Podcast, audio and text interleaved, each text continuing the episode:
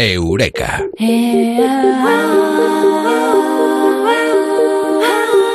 Ya es domingo, ya es la hora, tiempo de neurosis dominical. Y este tipo de depresión, de neurosis, esta epidemia de los eh, tiempos modernos eh, va a ser el tema que vamos a tratar aquí esta noche en Eureka con Mado Martínez. Eh, Mado, muy buenas, ¿qué tal? Buenas noches. Ya es domingo, ¿eh? Es tiempo, es tiempo de venirse bajo. Eh, Pues sí, porque ya hemos atravesado el Ecuador de la medianoche, con lo cual teóricamente ya estamos en domingo. Madre mía, qué mal. Eh, ¿Te sientes mal? ¿Estás, estás tú ya empezando a deprimirte un poco?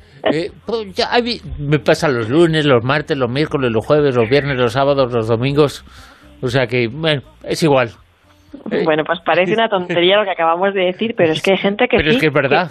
Es verdad, o sea, neurosis dominical o lo que es lo mismo, la depresión del domingo, eso que dices, es domingo y hay gente que ya con eso de que es domingo, como que ya se van sintiendo cada vez peor, les entra un poco de malestar y es como...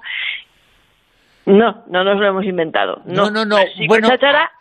se, se puede elegir o ir a misa, ir a comer a casa de los suegros, ponerse ropa de domingo o deprimirse.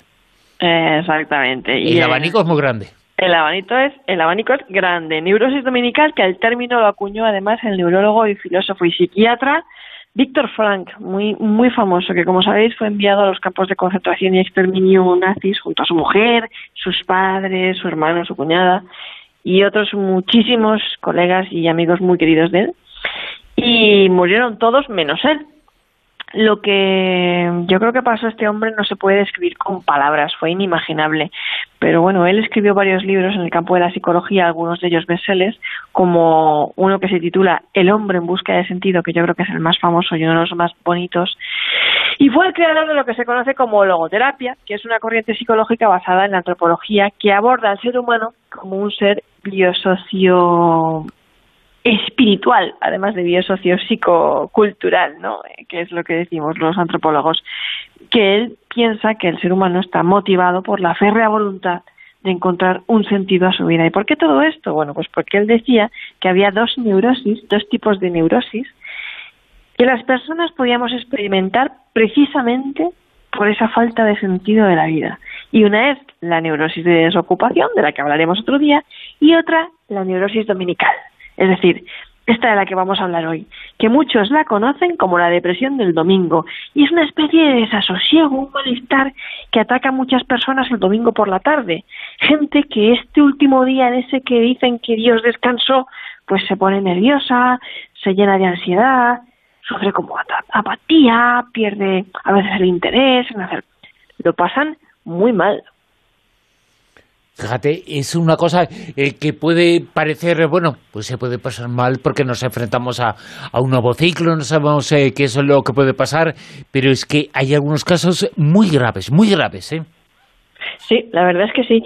Y el tipo de las personas que la padecen, porque claro, alguno dirá, bueno, pues será gente, bien, bien, esto es ahora ya está, vale, bien, pues son, mm, sí, pero no, tiene un matiz importante. La padecen personas que trabajan mucho, eso es verdad, con un ritmo laboral muy demandante, que hasta cierto punto son trabajólicos, trabajan más de ocho horas a la semana, en horarios extremos, llevan estrés laboral o tienen un trabajo de mucha responsabilidad y viven solas, ¿vale? Este es principalmente el perfil, aunque también lo pueden sufrir otras personas con otras características, incluso estudiantes. Pero ¿qué las diferencia? ¿Qué es lo que hace especial esta neurosis dominical que lo, que lo distingue más allá de ser un simple episodio de, ansiedad o de ir más allá de, de la ansiedad pura y dura o cosas así, ¿no? Esa nostalgia o esa melancolía. Bien, no está presente en todas las personas que tienen estrés, así en general, sino que esta neurosis se manifiesta más específicamente entre las personas que necesitan un objetivo en la vida. Es como una microcrisis existencial, un Blue Sunday en busca del sentido de la vida. Y como es una neurosis de corte espiritual, más que otra cosa, por ese vacío existencial, lo que Víctor Frank aconsejaba no era una terapia convencional, sino una logoterapia. De ahí la corriente de la logoterapia que creó este hombre. Ya lo decía Nietzsche, que el que tiene un por qué vivir puede soportar casi cualquier cómo en la vida. Y recordemos que Víctor Frank estuvo en campos de concentración, pero no estuvo encerrado junto a sus familiares, sino que los separaron. Él no sabía si estaban vivos o muertos. Él tenía la esperanza de que estuvieran vivos y, y eso le mantenía con esa esperanza. De hecho, lo primero que hizo cuando le liberaron fue pues ir a buscar a su mujer, sus familiares, sus amigos y fue entonces cuando fue descubriendo poco a poco que todos habían muerto. Y eso fue lo que le sumió en un profundo dolor, depresión, un vacío horrible durante muchísimo tiempo y lo que le llevó un poquito a, a, salir adelante y a darse cuenta de todas estas cosas, a reflexionar sobre ello y a aprovechar pues ese conocimiento que él tenía en el campo de la neurología y la filosofía y la psiquiatría para establecer toda esta corriente de pensamiento y de tratamiento psicológico y psiquiátrico. Algunos dicen incluso que puede tratarse de algo así como la gran epidemia del siglo XXI. Eh, pues, eh, ¿por qué no? Realmente, si lo pensamos detenidamente, nosotros que vivimos en este mundo de grandes urbes, de civilización, de ciudades superpobladas, grandes imperios al fin y al cabo de la soledad, en las que las personas yo pienso que han, han, perdido un poco sus raíces ancestrales, esos lazos comunitarios que antiguamente existían en las comunidades pequeñas de baja estratificación social, lo que venían siendo las sociedades preindustriales. Estas antiguas sociedades donde había cohesión social que era fruto de rituales y hábitos compartidos. Hoy estamos en un mundo industrializado, la cohesión social nace por la división laboral, la visión del trabajo, que es lo que crea esa interdependencia que tenemos, pero únicamente por eso. Estaríamos hablando en definitiva de lo que el sociólogo Emil Durkheim llamaba solidaridad orgánica en contraposición con la solidaridad, mecánica. Pero yo creo que es que mm, cuando tú hablas de la epidemia del siglo XXI, yo creo que en lo que en realidad tú estás pensando es que hemos cambiado la búsqueda del sentido por la búsqueda del sentido de las cosas. ¿no? Es la búsqueda de las cosas. Hoy en día ya no buscamos sentido, buscamos cosas. Y al final te das cuenta de que cuantas más cosas tienes, más vacío te sientes. Y que hemos llegado a un punto en el que hasta las relaciones amorosas las hemos convertido en bienes de consumo, ¿no? Sí. Así que sí, querría decir que estamos en, en, esta, en esta epidemia del siglo XXI, esta crisis un poco de, existencial, de, vacío existencial, de no encontrarme un sentido a la vida. Y ojo, ¿qué, ¿qué quiere decir esto? Pues que no solo nos sentimos así, sino que nos sentimos solos, vacíos y aburridos hoy en día. Aburridos, tediosos, oscilamos un poco entre la tensión, el tedio, y el día de la semana en el que más duro es este reflejo en el espejo de nuestra existencia es el domingo por la tarde y seguramente por eso es cuando más personas se suicidan según las estadísticas y es que para algunos es el día más duro de la semana, más que el lunes. Y tratamos de matar el tiempo pues con otras cosas, viendo fútbol, series, cosas así, cualquier cosa antes y con tal de no, mirar, no mirarnos en el espejo. Nos miramos al espejo cuando ese vacío existencial eh, se nota el ocio y lleva esas cosas. Pues sí, lleva esas cosas. ¿Cómo luchamos contra el vacío existencial entonces? Para matar este tedio que, que, que, nos, nos abruma, nos mata, ¿no? Bueno, pues encontrando el sentido de la vida. Claro.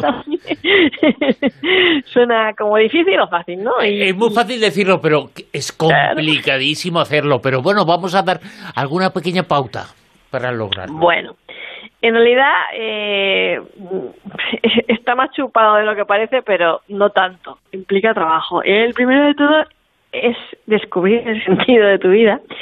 Pues vamos, Víctor Frank decía que, que la vida lo tiene.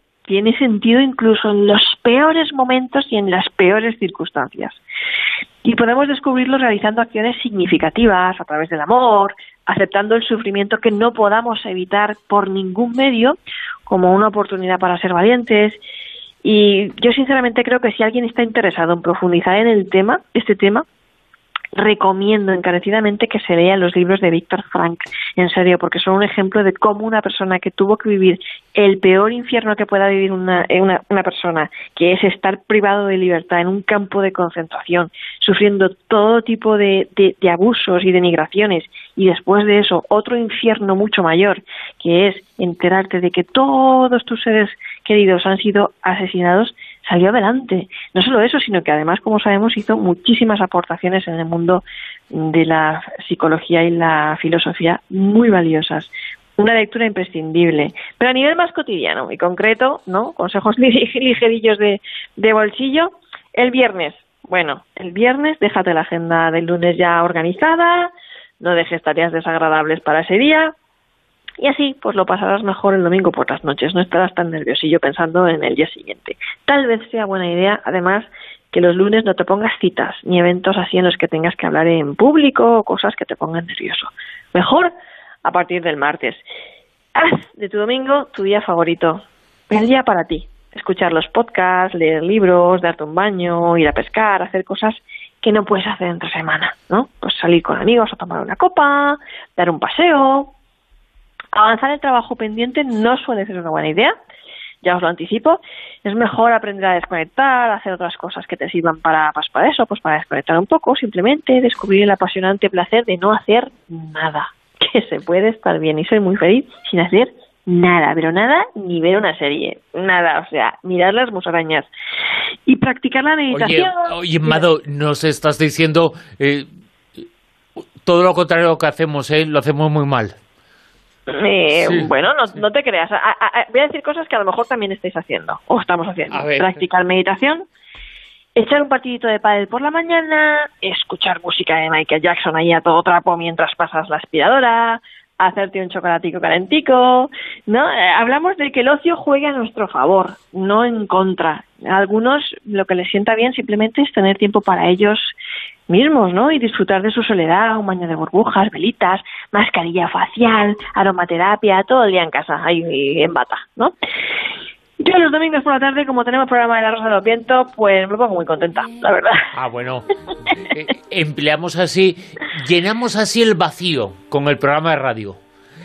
sí, por lo menos que se dediquen a escucharlo, a repasar lo que hemos dicho el sábado, lo vuelvan a repasar el domingo y que se preparen para la edición del domingo que va a ser espectacular. Claro, tratamos muchas veces, además, juntos con los oyentes y los amigos del Twitter, de encontrarle un sentido a la vida. Sí. Y eso también es muy bonito. Eureka con Mado Martínez, el sentido a la vida los eh, domingos eh, para que no sean domingos de neurosis. Mado, muchas gracias. Un abrazo. La rosa de los vientos en onda cero.